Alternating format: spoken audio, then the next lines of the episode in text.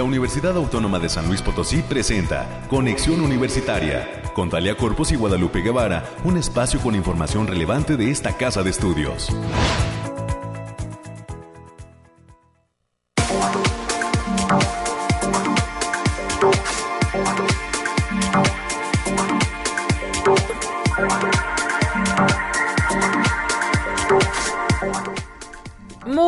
Buenos días a todas las personas que se encuentran ya en la sintonía de conexión universitaria a través de eh, los espacios radiales de la Universidad Autónoma de San Luis Potosí.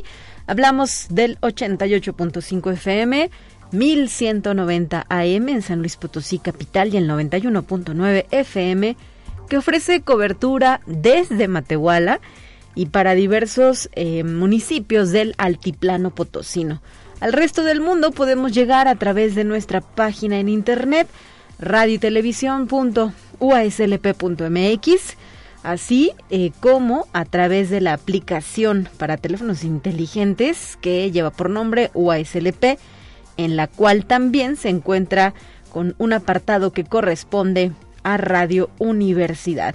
Soy Talia Corpus y le doy a usted la más cordial de las bienvenidas a nombre de todo el equipo que hace posible este esfuerzo de comunicación y le pido que nos acompañe a lo largo de la siguiente hora. Hasta las 10 de la mañana tenemos diversos invitados y voces que nos van a compartir qué está sucediendo dentro de nuestra universidad.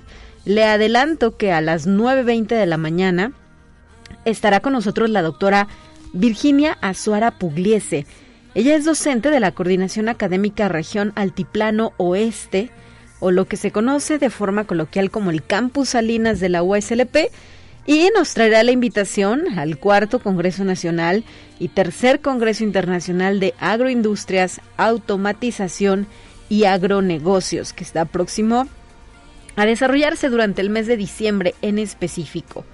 A las 9.30 de la mañana vamos a platicar un poco sobre las actividades que lleva a cabo el Centro de Cognición y Memoria de eh, lo que es la Facultad de Psicología de la USLP.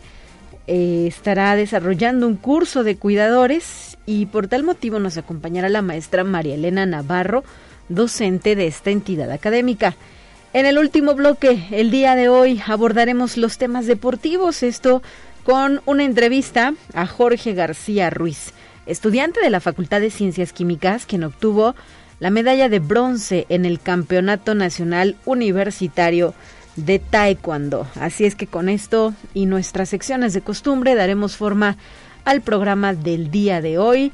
Le recuerdo que también estaremos eh, presentándole a usted el reporte de clima en unos instantes más las noticias de COVID-19, las noticias universitarias en cabina con la presencia de la licenciada América Reyes de la Dirección de Comunicación e Imagen, los temas nacionales y la pequeña dosis de ciencia que preparamos para despedirnos de estas frecuencias.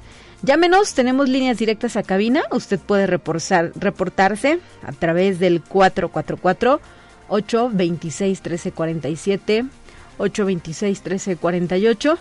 Y eh, también, también eh, pues puede eh, escribirnos a través de nuestra página de Facebook. Estamos como Conexión Universitaria UASLP. Ahí nos puede hacer llegar sus sugerencias o comentarios. Son las 9 de la mañana con 5 minutos y hay que revisar las cuestiones climatológicas.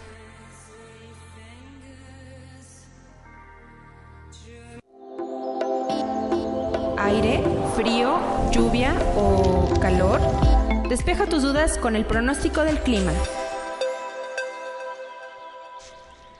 Y para el día de hoy le adelanto a usted que en la zona centro donde se ubica el municipio de San Luis Potosí capital se pronostica una temperatura mínima de un grado centígrado y una máxima de 23 grados. En este momento cabe mencionar que la temperatura marca 7 grados centígrados. El termómetro, perdón, marca 7 grados centígrados como temperatura ambiente. Se señala que es un día parcialmente nublado y eh, por la madrugada podríamos descender hasta los 6 grados centígrados según la información disponible al momento. Eh, habrá cielo semidespejado con bancos de niebla dispersos y heladas por la mañana y vientos de componente este con rachas y o remolinos por la tarde. En lo que corresponde a la zona altiplano, se habla de que tendrán una temperatura máxima de 25 grados centígrados, una mínima de 2 grados.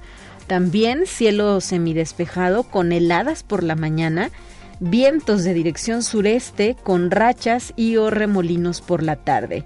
Protección Civil Estatal señala que la masa de aire frío mantendrá ambiente frío por la noche y heladas por las mañanas en los municipios de la zona centro, altiplano y sierras de la zona media. Por ello, eh, también habrá bajos porcentajes de humedad por la tarde en el altiplano y en el área centro. Hay que estar, pues, atentos a las indicaciones que nos hagan llegar las áreas de protección civil y pues no está de más recomendar incrementar desde ya el consumo de la vitamina C para mantener un óptimo estado de salud, vacunarse tanto de COVID-19 si es que existiera alguna jornada extemporánea como ya la ha habido y eh, pues el tema de la influenza también en este momento se está ofreciendo la vacuna sin costo alguno para las personas adultas mayores, para menores de edad, para mujeres embarazadas y quienes tengan alguna comorbilidad. Recuerde asistir a su centro de salud más cercano para recibir este inmunológico y bueno, pues tener cuidado con los cambios bruscos de temperatura, ¿verdad? Y salir abrigados en capas como las cebollas, nos dice el sector salud capa tras capa para eh, pues evitar enfermarnos. Son las 9 de la mañana ya con 8 minutos y vamos a continuar.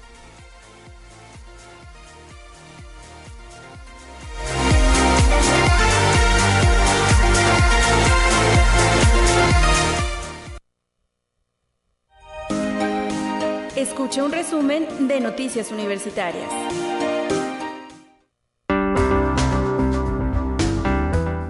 La licenciada América Reyes ya nos acompaña en la cabina de conexión, bastante cálida, ¿verdad? A diferencia de cómo se siente el frío allá afuera. América, buenos ah, días. sí, muy buenos días para ti, Talia, para, todos quienes nos escuchan a través de las diferentes frecuencias. Pues sí, bien lo mencionas, este, vístase de como cebollita, tráigase un suéter, una chamarra, una capa, lo que usted necesite para mantenerse abrigado y sobre todo use su cubrebocas, por favor, que en esto, en estos días de frío también se agradece. Sí, con claro. cubrebocas, la verdad que sí. Bueno, vamos a darle la información y la dirección de la Facultad de Psicología de esta casa de estudios aperturó el Centro de Cognición y Memoria, por sus siglas SECOM, con el objetivo de proporcionar atención a adultos con deterioro cognitivo leve y demencia. El arranque de nuevos servicios y departamentos brinda la oportunidad de una formación más completa para los estudiantes y promoverá el servicio integral. El Centro de Cognición y Memoria forma parte de un proyecto interdisciplinario formado por especialistas en neurología, psicología, pediatría, psiquiatría, terapia física, enfermería, nutrición y derechos humanos. Y de ello estaremos platicando más adelante, será el tema de nuestra primera entrevista como lo adelantábamos, América hay que eh, pues eh, compartir qué es lo que están llevando a cabo desde su inauguración y eh, pues en unos instantes más sabremos qué, qué tienen en marcha. Así es. Y bueno, considerando las medidas sanitarias como es el uso del cubrebocas, gel antibacterial y la sana distancia, estudiantes de la Coordinación Académica Regional Altiplano, la COARA, en el municipio de Matehuala, están de regreso en las aulas, salvo los primeros semestres que aún se mantienen de manera semipresencial. Los alumnos de tercero, quinto, séptimo y noveno semestre están concluyendo de, de forma exitosa su formación académica a través de las clases presenciales en sus salones de clases y prácticas en los laboratorios. Y también empezamos ya con varias actividades de, de semana, y hoy arrancan con alrededor de 100 actividades la 36 Semana de Ingeniería, en esta ocasión con el lema Ciencia y Tecnología de Vanguardia en beneficio de la sociedad, misma que se desarrollará hasta el 19 de noviembre de manera híbrida, es decir, con eventos virtuales y presenciales. Así lo dio a conocer el doctor Emilio Jorge González Galván, director de la Facultad de Ingeniería. La inauguración es este martes 16, de ahorita ya está llevando a cabo en punto de las 9 de la mañana en el auditorio de la facultad y dará inicio con la premiación del certamen, distinción a la mejor tesis e investigador destacado de la Facultad de Ingeniería 2021, que reconocerá a seis destacados perfiles. Y también este día y como parte de las jornadas 25N, espacios universitarios libres de violencia hacia las mujeres, el sistema de bibliotecas de la OACLP invita a la plática la atención de la violencia contra las mujeres como acción de la alerta de violencia de género. Eso será con la maestra Julieta Méndez Salas, quien es coordinadora del programa Puerta Violeta. La cita es a las 17 horas. Pueden seguir la transmisión en vivo por Facebook Live, Facebook Live del sistema de bibliotecas UASLP. Y la Dirección de Fomento Editorial y Publicaciones invita a la presentación de la colección Montejano. La cita es el próximo jueves 18 de noviembre a las 12 horas en el Centro Cultural Caja Real. La presentación correrá a cargo de la doctora Patricia Ramos Fandiño, del licenciado Francisco Gerardo García Rojas Flores y el doctor Gerardo Vela de la Rosa. Y la Dirección de Internacionalización de la OACLP da a conocer que mantiene abierta la convocatoria para movilidad virtual para el periodo enero-junio 2022. Esta es una buena oportunidad para aplicar para todos los estudiantes que cuenten con un promedio de 7.5. Para mayores informes, los alumnos pueden entrar a la página y a través de la plataforma y y revisa las opciones de universidades que hay en www.uaslp.mx diagonal internacional diagonal.mov. Y la división en aspectos culturales, la división de difusión cultural invita al público en general a participar en un café con, en esta, en esta ocasión será de manera virtual, con Jesús Galindo, en una charla lírica, poética y gozosa en torno al tema del amor a través de su obra Silencio, alguien grita. Este evento que será transmitido a través de Facebook Live de Cultura UASLP el próximo jueves 18 de noviembre en punto de las 19 horas. Y también como parte del foro etnobiológico, la Facultad de Agronomía de la UASLP invita a la conferencia El Patrimonio Biocultural de la Flora Potosina, que será impartida por el doctor Arturo de Nova Vázquez. La cita es el próximo jueves 25 de noviembre a las 18 horas. Pueden seguir la transmisión por Facebook Live en Jardín Etnobiológico San Luis Potosí. Y el Centro de Información en Ciencias Biomédicas invita a participar en la campaña Comparte Alegría a beneficio de niños con cáncer. ¿Qué puedes donar? Pueden ser frazadas, bufandas, cubrebocas, caretas y calcetas. La fecha límite de entrega será el próximo 10 de diciembre de 2021 y el acopio será en las instalaciones del Centro de Información en Ciencias Biomédicas en zona universitaria poniente. Y también en otros aspectos culturales, ya les habíamos comentado que el ballet folclórico de la UASLP está presente con el concierto Los Colores de la Revolución. Ellos son dirigidos por el maestro David Reina. Son 35 bailarines en escena, quienes presentarán bailables típicos de diferentes regiones del país, un cuadro de Zacatecas, cuadro huasteco y Colima. La cita es este 19 de noviembre a las 20 horas en el patio del edificio central. La entrada ya saben que es libre y el evento ya saben que es presencial siguiendo todas las medidas sanitarias que marcan las autoridades de salud y la División de Desarrollo Humano a través del Departamento de Capacitación, Evaluación y Desarrollo en colaboración con la División de Informática invitan al personal administrativo y de servicio al curso Herramientas de colaboración en línea 2.0 es manejo de la plataforma Teams y herramienta Forms. En este curso se aprenderán a utilizar las funciones de ambas plataformas para realizar reuniones, trabajo en equipo y elaboración y manejo de encuestas y formularios. El curso se realizará del 22 al 25 de noviembre de 2021 en un horario de 9 a 11 horas. Y finalmente, Radio y Televisión de la UASLP se une a las actividades de las jornadas 25N, Espacios Universitarios Libres de Violencia hacia las Mujeres, en esta jornada radiofónica del 22 al 26 de noviembre, donde Radio Universidad y sus frecuencias abrirán los micrófonos a la visibilización, reflexión y la discusión de ideas en torno a la conmemoración del, del Día Internacional de la Eliminación de la Violencia contra la Mujer. Pueden seguir las transmisiones eh, a través de http puntos, diagonal, diagonal, radio y televisión punto punto mx. Muy bien, América, muchísimas gracias por tu reporte y pues hasta mañana de regreso en estos micrófonos. Cuídate de las bajas temperaturas. Así es, excelente semana. Recordar también que el día de hoy arranca, ya inició más bien a las 8 de la mañana, la eh, vigésima segunda semana de Derecho y Criminología 2021 bajo el lema Preparándonos para el futuro, con diversas actividades que se van a desarrollar hasta el próximo 22 de noviembre de 2021. Así es que también las y los estudiantes de las dos carreras que se imparten dentro de la Facultad de Derecho, como lo es la licenciatura en Derecho y la licenciatura en Criminología, están eh, pues disfrutando y van a, continuar, ¿verdad? Eh, participando de todas estas actividades que está impulsando su facultad. Son ya las 9 de la mañana con 16 minutos. Es momento de ir a nuestra siguiente sección, hablar de los temas de COVID-19. Pero antes de ello, quiero compartirle a usted esta noticia, por si no sabía, por si no se ha enterado.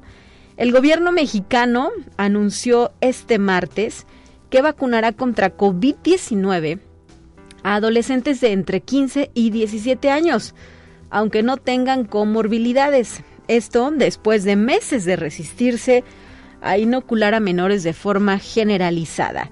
Esté atento porque si tiene hijos, hijas en este rango de edad, el próximo viernes 19 de noviembre iniciará el registro en línea de los menores de edad pero aún no hay detalles sobre el fármaco que se aplicará ni la fecha de inmunización, según informó el subsecretario de Prevención y Promoción de la Salud, Hugo López Gatel. Eh, fue él quien anunció este, dio a conocer esta información en rueda de prensa, prensa, perdón, en la rueda de prensa diaria que se lleva a cabo en Palacio Nacional. Bueno, pues ahí queda la noticia y vamos ahora con este reporte.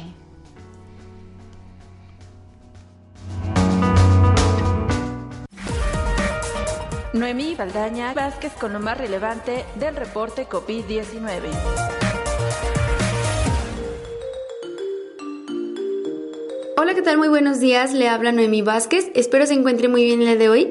Aquí tenemos la información sobre el coronavirus que surge en el mundo. En Australia, una mujer se ha convertido inesperadamente en millonaria al ganar el premio mayor de una lotería organizada para las personas completamente vacunadas contra el COVID-19. La mujer ganó más de 700 mil dólares solo por vacunarse contra el COVID. La afortunada reveló que destinará parte del premio para celebrarlo con su familia, comprando pasajes de avión en primera clase y alojamiento en un hotel 5 estrellas. Conexión Universitaria. Un equipo de investigadores publicó recientemente en revista Science un estudio en el que se comparan las vacunas contra el coronavirus de Moderna, Pfizer y Janssen en cuanto a la posible disminución de su eficacia a lo largo del año 2021. Para ello, analizaron los datos de más de 780.000 veteranos de Estados Unidos que recibieron la vacunación completa con alguno de los tres componentes. Los investigadores encontraron que la protección contra cualquiera de las variantes del COVID-19 disminuyó para todos los tipos de vacunas con el paso de los meses. Conexión Universitaria. Científicos de China y Estados Unidos han calculado que la pandemia del COVID-19 generó unos 8.4 millones de toneladas extras de desperdicios de plástico, originados en forma de material de hospitales, elementos de protección como mascarilla, guantes y protectores faciales, y compras realizadas por Internet según advierten en un estudio publicado por Proceedings of the National Academy of Science, buena parte de ese material terminó en el mar y acabará llegando a las playas y zonas costeras dentro de algunos años. Conexión Universitaria. Alerta en Alemania por haber registrado un nuevo máximo diario de casos de coronavirus, con más de 50.000 infectados. Se trata ya del cuarto día consecutivo que el país registra cifras récords. La canciller federal en funciones, Angela Merkel, ve la situación como dramática mientras su eventual sucesor en el cargo, el sociodemócrata Olaf Scholz, asegura que la nación europea tiene que tomar más medidas para combatir la pandemia. Esto ha sido todo por hoy, muchas gracias por escucharnos, recuerde seguir las medidas ante COVID y no dejar de cuidarse. Hasta pronto.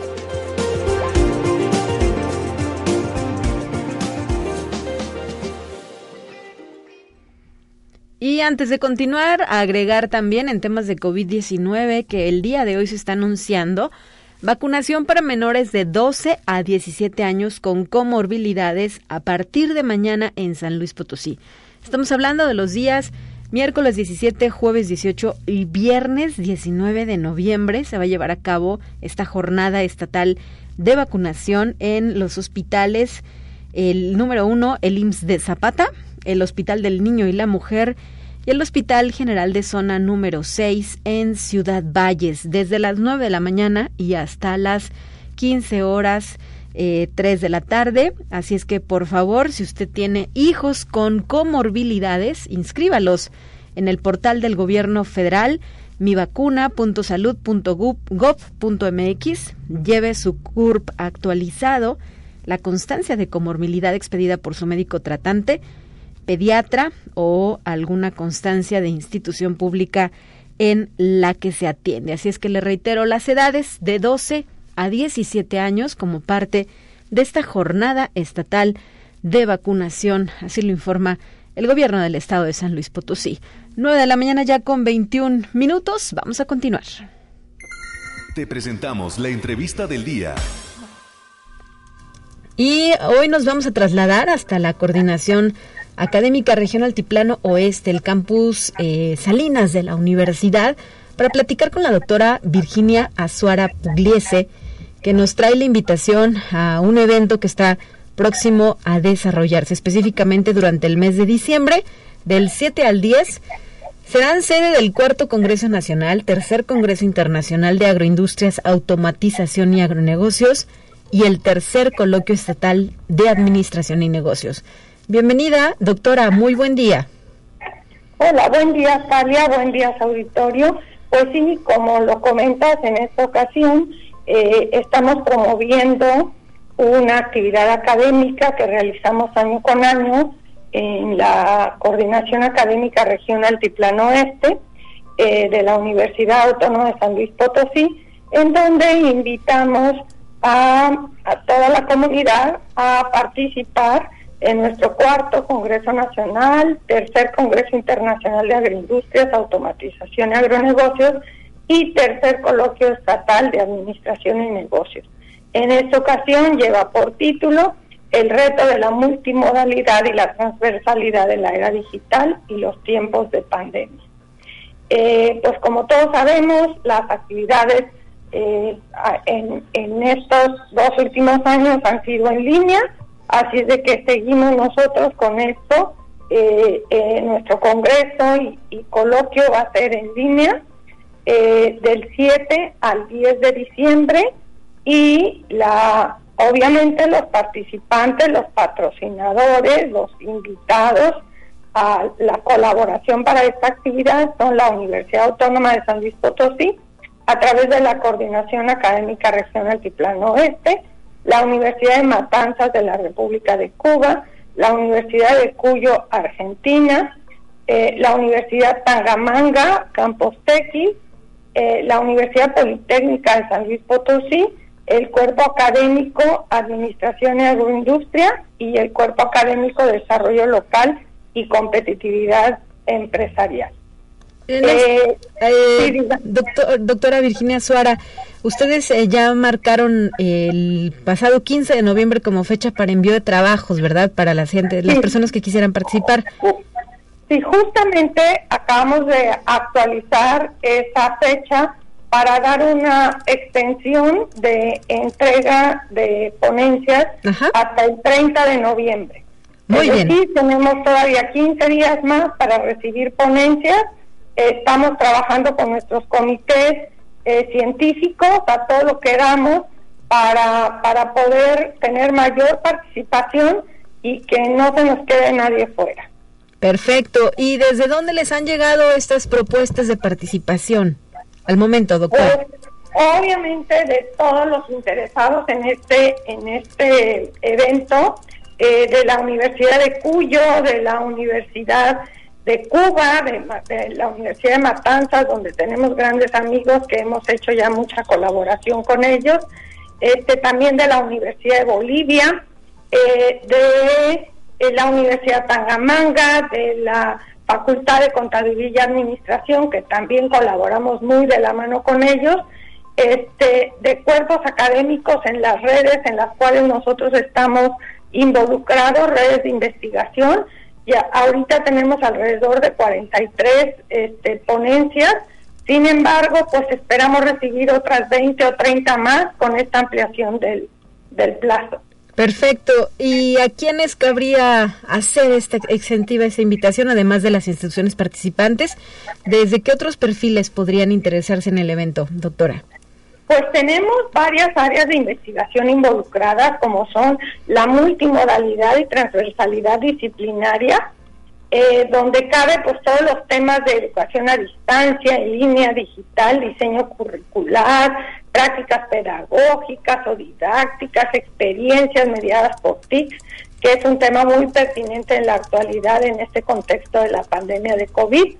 También tenemos eh, todas las áreas relacionadas con biotecnología y tecnología de alimentos para nuevos desarrollos de, alimentos, para alimentos funcionales, inocuidad, microbiología, eh, temas de nutrición y de salud, etcétera.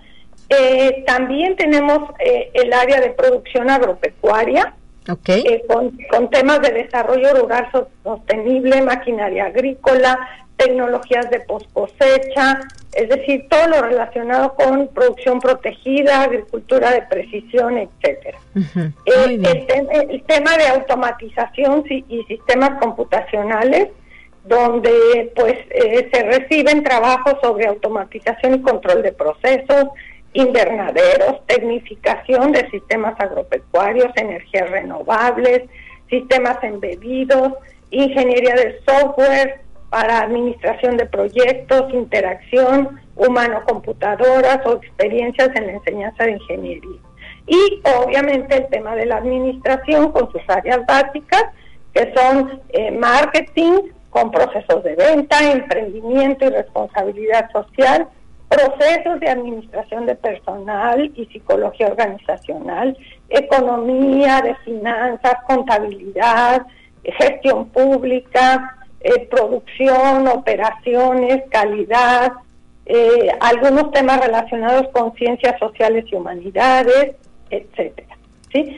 Y obviamente el área que nos vincula a las tres carreras de la que se ofrecen en la en la en el campus de Salinas eh, pues son el tema de los agronegocios, donde estamos eh, enfocados en el desarrollo de empresas relacionadas con productos agropecuarios y forestales, eh, la carrera de sistemas computacionales, la carrera de ingeniería agroindustrial y la licenciatura en administración.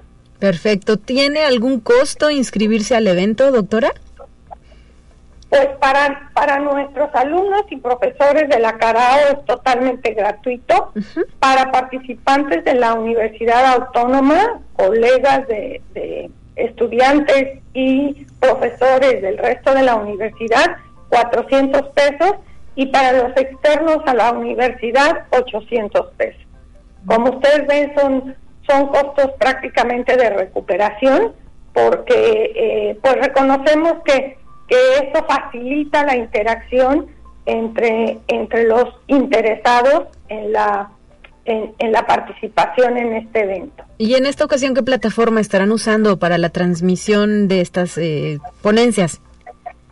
Sí, para el caso del de el Congreso, del Congreso Nacional e Internacional, estamos utilizando plataformas Zoom eh, institucionales y para el caso del el coloquio, donde participan básicamente estudiantes de, nuestro campus y de otras facultades, eh, la plataforma de Teams. Perfecto, entonces el carácter es virtual por eh, situación de pandemia. y esto además, como lo señala, permite que pues más personas participen, ¿verdad? Sobre todo el carácter nacional e internacional. A nivel nacional, ¿de qué instituciones tienen presencia? ¿Ya se han registrado de otras eh, universidades públicas, doctora?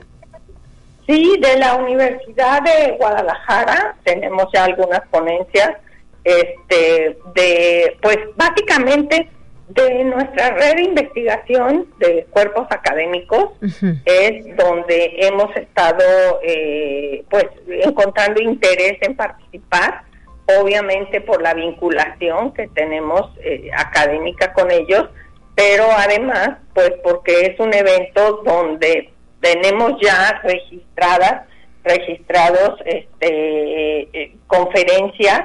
Por ejemplo la doctora María Flavia Filippini de de la Universidad Nacional de Cuyo, Argentina, nos va a hablar de eh, la complejidad de la nueva agricultura, desafíos para la formación profesional en las ciencias agropecuarias.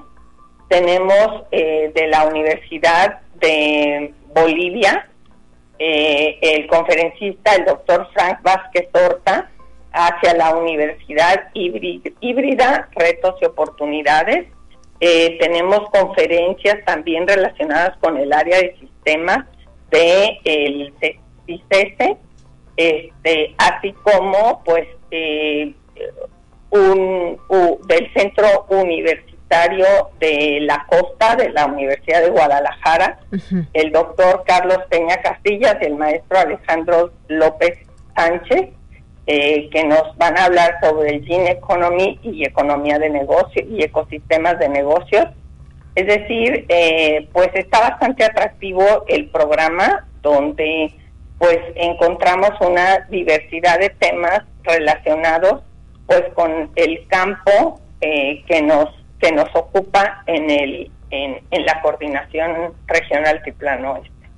Muy bien, bueno, pues nos quedamos con estos detalles. Doctora Virginia Suara, eh, invítenos a visitar su página web para encontrar la convocatoria completa y los requisitos para participar. Claro que sí, nuestra eh, nuestro eh, campus tiene su página de salinas.uaslp en donde encontrarán la convocatoria y además ponemos a su disposición nuestro teléfono eh, del campus que es el 496-963-4031 496-963-4031 y a sus órdenes en el correo electrónico virginia.azuara arroba mx Perfecto. Para estar este, recibiendo dudas o comentarios y atenderlos eh, para su participación. Pues que sea un éxito la realización de este evento del 7 al 10 de diciembre con sede en nuestro campus Salinas, el, la Carao de la USLP. Gracias por eh, habernos traído esta información a Conexión Universitaria, doctora. Buen día. Buen día, Talía, y gracias por el interés que siempre muestran en, participar, hacer partícipe a toda la comunidad de nuestros eventos. Por supuesto, los micrófonos de este espacio están abiertos para ustedes. Hasta la próxima. Saludos. Gracias, adiós. Nos vamos a ir a una pausa, 9 de la mañana ya con 33 minutos. Después de este corte tenemos más invitados, así es que acompáñeme, por favor.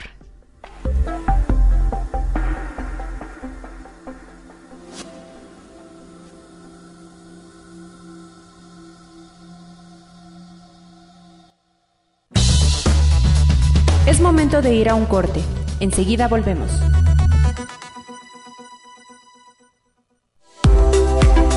Continuamos en conexión. Volvemos con más temas. Te presentamos la entrevista del día. Y vamos de nueva cuenta a la línea telefónica porque ya nos acompaña la maestra María Elena Navarro, docente de la Facultad de Psicología que nos trae la invitación a un curso que se está organizando desde el Centro de Cognición y Memoria. Muy buenos días, maestra. Muy buenos días, Talía. Un gusto de estar con, en su programa y gracias por darme la oportunidad de compartir con el público este curso que se llama Ser Cuidador, que organiza el Centro de Cognición y Memoria SECOM de la Facultad de Psicología. Eh, que el objetivo es dar herramientas de autocuidado y acompañamiento al cuidador de personas con un proceso degenerativo y demencias, ¿no? Esto será el viernes 19 de noviembre de 10 a 13 horas aquí en la Facultad de Psicología. Específicamente, ¿a quién podríamos hacer la invitación a que participe, doctora? ¿Y hay algún costo? Algunos requisitos para inscripción. ¿Qué nos puede decir sobre esto? Sí, están invitados sobre todo cuidadores de personas eh, adultas con deterioros cognitivos o demencias, ¿verdad? Generalmente eh, los cuidadores de personas mayores pues tienen un gran desgaste, mucha presión, se sienten a veces desorientados, presentan a lo mejor sentimientos contradictorios y pueden enfermarse produciendo el síndrome del cuidador. Entonces, eh, un requisito pues es ser cuidador, ¿verdad? Sí. Donde en ese curso les vamos a brindar psicoeducación y herramientas de autocuidado. eh, toda la información que, que ellos deban de tener como cuidados paliativos y cómo deben cuidarse a sí mismos. Este costo, este curso tiene un costo de 50 pesos. Este estará, estaremos impartiéndolo en la Facultad de Psicología, en la calle de Talleres 186 en Valle Dorado. Y nuestros teléfonos son 444-832-1000 extensiones 9320 y extensión 9354. El eh, evento será de carácter presencial, ¿verdad? Intuyo por lo que nos será de, de, carácter presencial. Tenemos eh, un cupo limitado eh, de 15 a 20 personas y con todas las medidas de este pues, de precaución con su cubrebocas, sana distancia y todos los este, requerimientos que se que se hacen. ¿Y quién estará al frente de este curso, eh, maestra?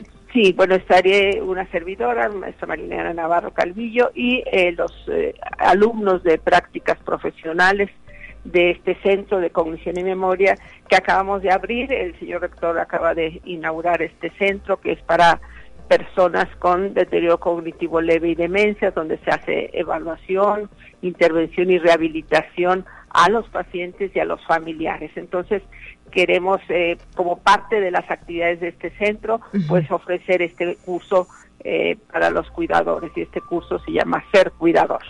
Y no sé si coincida conmigo, maestra, pero a raíz también específicamente de la pandemia, nos dimos cuenta de la relevancia de las personas que nos cuidan, ¿no? Esta enfermedad que nos hace aislarnos, ni siquiera en ocasiones pues poder ah, hacernos nuestra comida, bañarnos, que exige que alguien más en la medida de, nuestros, de nuestras posibilidades y si no tenemos familia alrededor, inclusive podrían haber sido los vecinos, ¿verdad?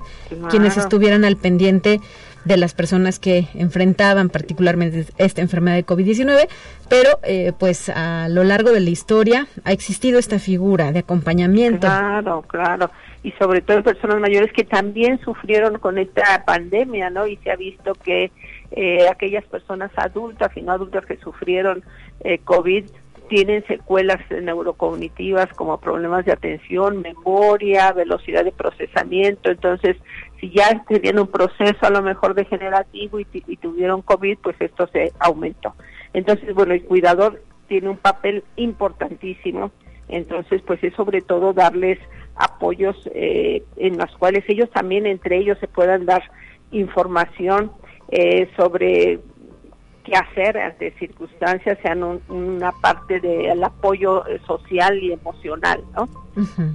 Y eh, es importante también tener ese cuidado de nuestros cuidadores. Así es, así es, porque podemos tener el síndrome del cuidador, en el cual pues son, eh, hasta pueden enfermar, presentar cuestiones emocionales, familiares, económicos, legales. Se ha visto que generalmente los cuidadores primarios son parte de la familia y generalmente mujeres y en mujeres en edad media, ¿no? Que son los que se hacen cargo de los de los padres. Además, en ocasiones, pues tienen que combinarlo con la atención de su propia familia, sus cuestiones laborales y todo ello. así es, y llegan a un gran desgaste, ¿no? Entonces, bueno, es, eh, brindarles también herramientas psicológicas de apoyo, ¿verdad? Para que ellos puedan mediar eh, esas cuestiones de ansiedad, o, conflictos afectivos que puedan presentarse en todo ese proceso de cuidador. No es fácil desempeñar esta labor. No, definitivamente, o sea, eh, requieren un acompañamiento y también por eso a partir de este curso queremos formar grupos de apoyo que se ayuden entre sí, que se ofrezca un espacio para el apoyo y intercambio de experiencias, informar a las familias sobre todo el deterioro y las enfermedades y contener la ansiedad y conflictos que se generan en el cuidador y facilitar la utilización de recursos psicológicos a través de un grupo de apoyo. Entonces, si eh, tenemos un grupo de apoyo que estamos alrededor de los pacientes que estamos nosotros recibiendo en el Centro de Cognición y Memoria, pues esto será una atención integral, ¿no? Claro. ¿A partir de cuándo inició actividades de manera formal este centro de cognición? Y déjeme decirlo así, pero a reserva de que usted tenga otros datos, me parece que es el único de esta naturaleza dentro del estado potosino o hay más. No, así eh, como un centro público de bajos recursos donde toda una institución está involucrada es el primero. Y además cabe mencionar que está eh, se, se hizo la apertura en un momento importantísimo donde todas las organizaciones a nivel de mundial se declaró la década del envejecimiento saludable, ¿no? Del 2021 al 2031. Entonces tenemos que eh, hacer eh, todas las organizaciones eh, internacionales, nacionales, gobiernos, institutos, universidades, podernos poner de acuerdo y ofrecer apoyo de un envejecimiento más saludable, ¿no? Entonces, este centro ya está en funciones, ya tenemos pacientes, este, y el curso será el 19 de noviembre.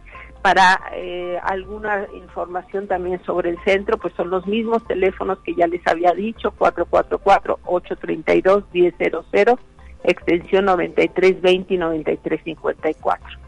Excelente. ¿Y hasta cuándo se pueden inscribir al curso, doctora? Pues yo ya, yo creo que ya sería hasta, hasta el jueves. Ajá, un día antes. El viernes, un día antes. Ya el viernes iniciamos. Muy bien. A las 10 de la mañana. Pues ahí queda extendida la invitación a las personas interesadas y nosotros seguiremos replicando eh, los eventos que ustedes tengan en puerta para que cada vez eh, pues un mayor público se entere de la existencia de este centro de cognición y memoria y eh, pues revaloremos la figura también de nuestros cuidadores y cuidadoras. Así es, muchas gracias Talia y Talía. Talia, Talia, está bien. Gracias, maestra Marilena Navarro. Saludos hasta la Facultad de Psicología, 9 de la mañana ya con 44 minutos. Continuamos con la siguiente sección que ya está preparada para usted.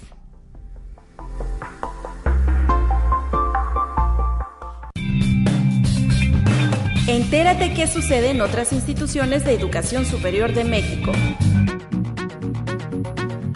Durante la conferencia internacional de la Asociación Nacional de Instituciones de Educación Superior, la ANUYES, el secretario general Jaime Valls Esponda llamó a los legisladores del país a apoyar y fortalecer a las universidades y destacó la relevancia que tienen las instituciones de educación superior en la solución a los retos actuales y a la gobernanza universitaria desde una perspectiva global. Conexión Universitaria. La Universidad Autónoma de Aguascalientes, a través de la Dirección General de Difusión y Vinculación y el Centro de Ciencias Económicas y Administrativas, firmó una carta de intención con las unidades tecnológicas de Santander, Colombia. Este principio de acuerdo implicará beneficios académicos, culturales y sociales para alumnos y docentes. Conexión Universitaria. La Universidad Autónoma de Guadalajara y la Universidad de Miami en Estados Unidos firmaron un convenio de colaboración e intercambio que beneficiará a estudiantes, profesores e investigadores. El convenio consiste en la asistencia, consulta, colaboración en métodos de enseñanza, educación, entrenamiento e investigación, así como la facilidad para el intercambio de estudiantes y profesores copatrocinar proyectos de investigación y buscar financiación entre ambas instituciones. Conexión Universitaria. El Centro de Información sobre Educación Superior Alfonso Rangel Guerra de la ANUYES, que se localiza en Tenayuca número 200 en Santa Cruz, Atoyac, Benito Juárez, en la Ciudad de México, retorna a actividades presenciales en un horario de 8 a 15 horas y de 16 a 18.30 horas. Agenda tu visita a través del correo carolina.hernandez.anuyes.mx.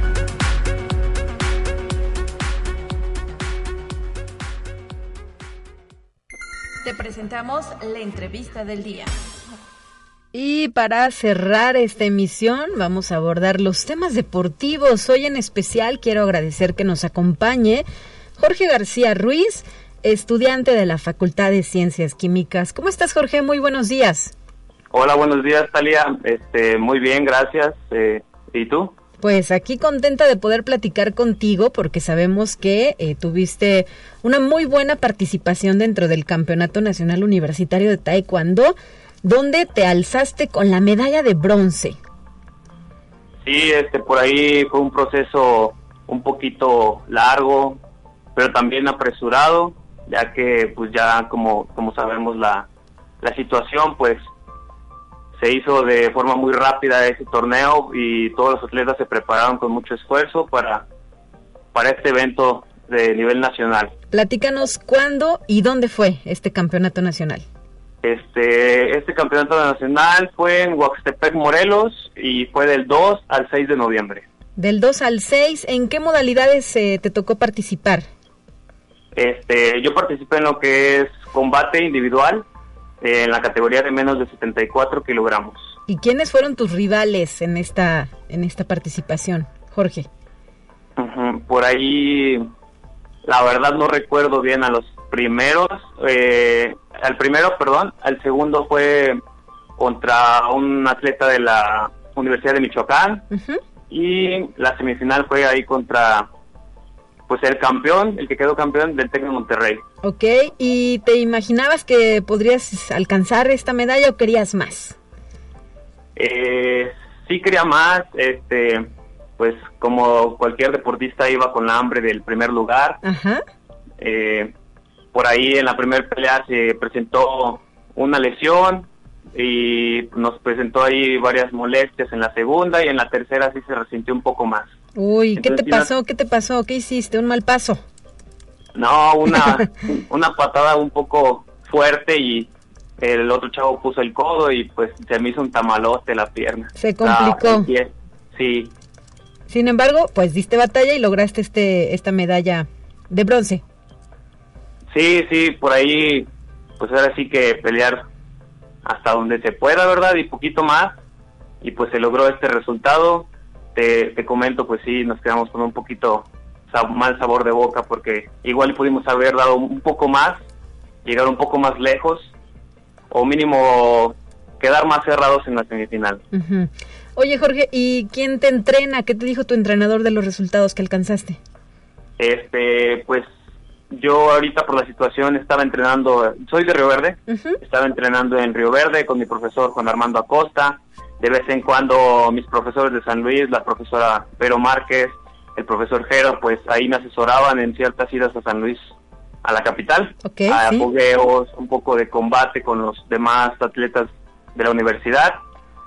Y pues sí, los que más estuvieron eh, acompañándome fue mi profesor de Río Verde y asesorándome los de San Luis. Perfecto. ¿Y ya habías participado en un campeonato nacional como este? Sí, eh, hace dos años, antes de la pandemia, por ahí en Mérida, Yucatán. Este, igual fue Universidad Nacional, por ahí perdimos en cuartos de final contra un competidor de Tigres de, de Nuevo, León. Ajá.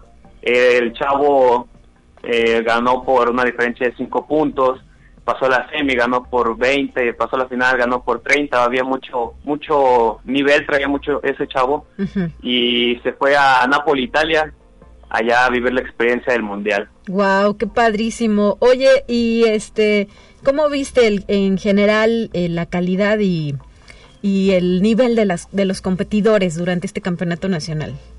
Pues creo que a pesar de que venimos de, de una pandemia donde este, estaba completamente cerrado nuestro deporte, que es el taekwondo, porque pues sí es un deporte de mucho contacto, Sí. este había un muy buen nivel. Muchos atletas creo que no dejaron de entrenar a pesar de, de la situación. Eh, algunos sí dejaron de entrenar, pero te digo, repusieron ahí pues ese tiempo perdido, ¿no? Con un poco más de esfuerzo día a día. ¿Y qué viene para sí, ti? presentó un buen nivel. Sí hubo buen nivel. ¿Y qué sigue después de este, del, del logro de este campeonato?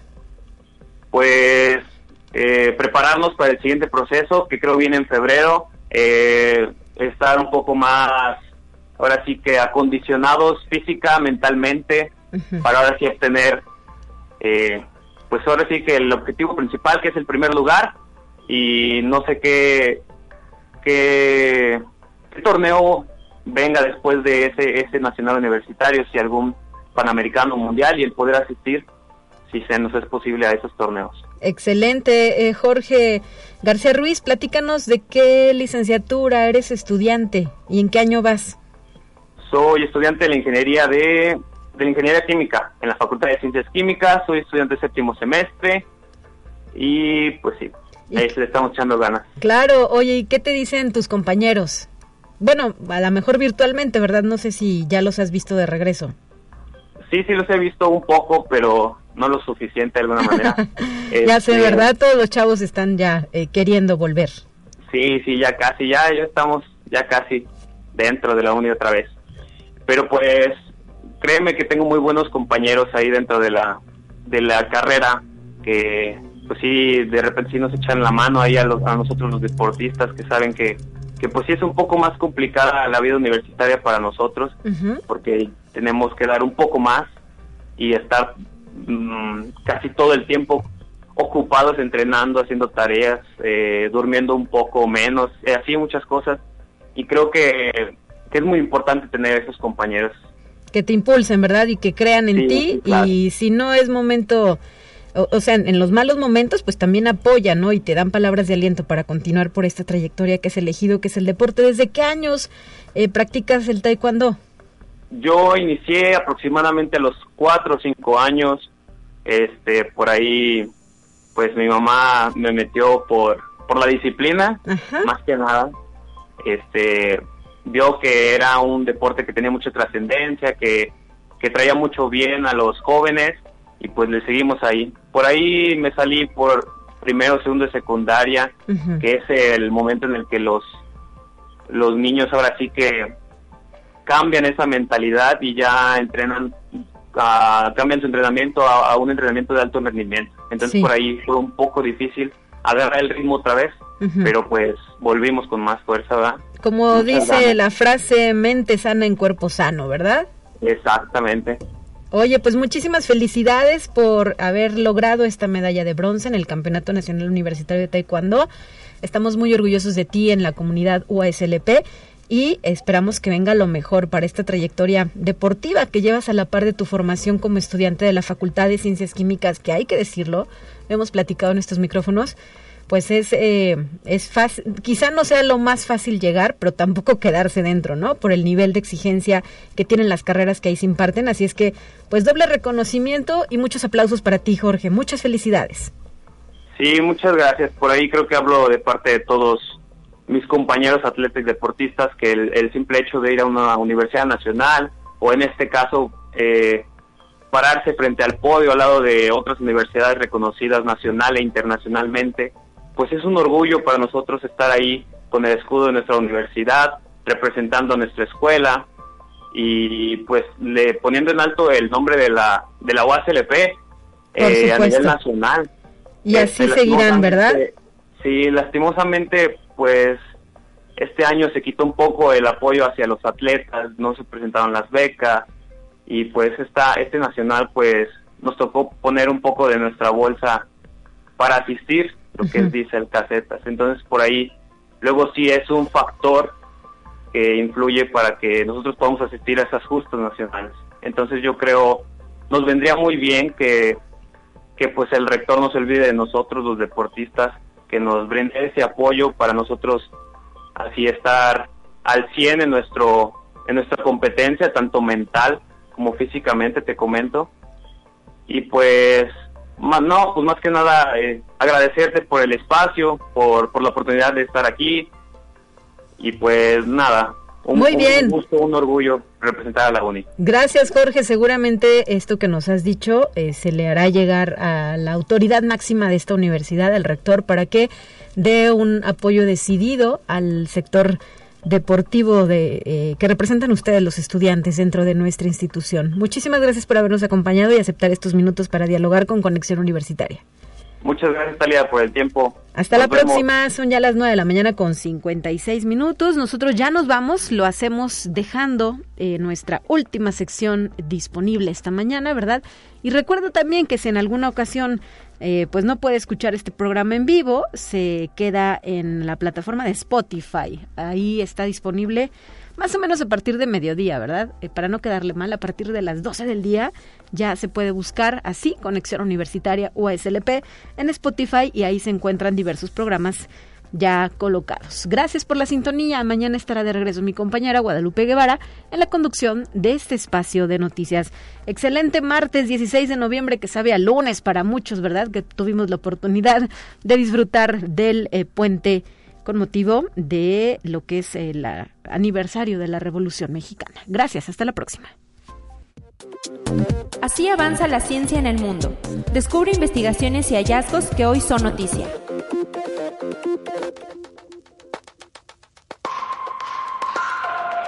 Un equipo internacional de investigadores descubrió que las aves que habitan en el Amazonas, incluyendo las zonas más recónditas, han reducido progresivamente su tamaño corporal y aumentado su envergadura en respuesta al calentamiento global, de acuerdo a un trabajo publicado recientemente en Science Advances. Según señalan los científicos, el análisis de los datos morfométricos tomados de 77 especies de aves no migratorias que habitan en el sotobosque de las selvas Sudamericana. Conexión Universitaria. Físicos del Laboratorio Nacional Argonne, con sede en Chicago, en Estados Unidos, han repetido en un acelerador de partículas llamado sincrotón la hazaña de obtener un nuevo estado de agregación del agua llamado hielo superiónico de la fase 18, pero en unas nuevas condiciones mucho menos críticas a las que recurrieron hace dos años los investigadores de Berkeley.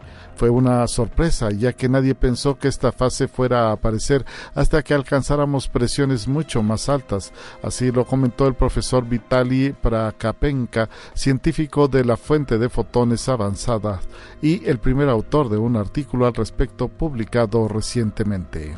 Conexión Universitaria. Muchas arañas son capaces de hacer su labor de tejido a oscuras, valiéndose solo del tacto, e incluso algunas tienen preferencia por trabajar en tan complejas condiciones, según un reciente estudio publicado en la revista Current Biology. En su investigación, los biólogos emplearon cámaras de visión nocturna y programas especiales para rastrear cada movimiento de varios ejemplares de arañas de la especie Holoburus diversus y captar los curiosos patrones de su trabajo nocturno. Conexión Universitaria. Un equipo internacional de científicos publicó en la revista Science un estudio en el que revelan haber descubierto en el interior de un diamante un mineral nunca antes visto denominado davemaoita. Este mineral es el primer ejemplo de una piedra perovskita formado por silicato de calcio bajo la alta presión y altas temperaturas del manto de la Tierra. Los investigadores habían hipotetizado durante años sobre la existencia de este material, que sería un mineral abundante y geoquímicamente importante en las profundidades de nuestro planeta. Sin embargo, hasta ahora nunca se había hallado ningún ejemplar, ya que la davemaoita se descompone en otros minerales a medida que asciende hacia la superficie y la presión disminuye.